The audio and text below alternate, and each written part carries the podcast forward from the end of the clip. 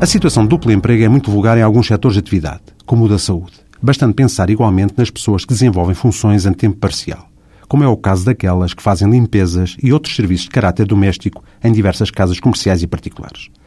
Ora, tal situação de pluriemprego não constitui só por si obstáculo à existência e convivência no mesmo cidadão e em simultâneo diversas relações de trabalho, podendo todas elas ser de índole laboral ou, em parte, de natureza liberal ou autónoma. É exatamente para obviar a tal situação de duplo ou múltiplo emprego que existe a possibilidade, ao abrigo do princípio da liberdade negocial, dada a lei laboral não a prever expressamente, do empregador celebrar com o seu empregado uma cláusula de exclusividade. Uma cláusula como essa impede o trabalhador, durante o período de vigência da relação laboral, de desenvolver qualquer outra atividade profissional, quer idêntica à executada para o seu empregador, quer diversa. Tais cláusulas de exclusividade constituem frequentemente um reforço do dever que impende sobre os trabalhadores de lealdade e de não concorrência, própria ou por conta alheia, com a sua entidade patronal.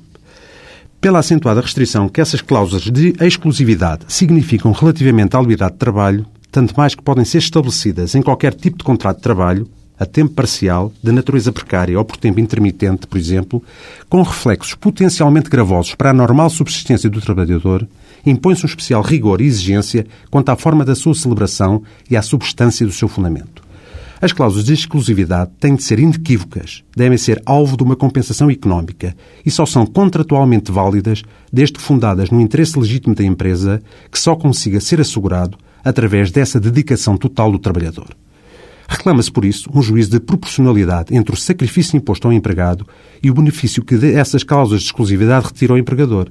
não se justificando nessa medida, relativamente a muitos funcionários, profissões e setores de atividade económica, a sua consagração. Até para a semana.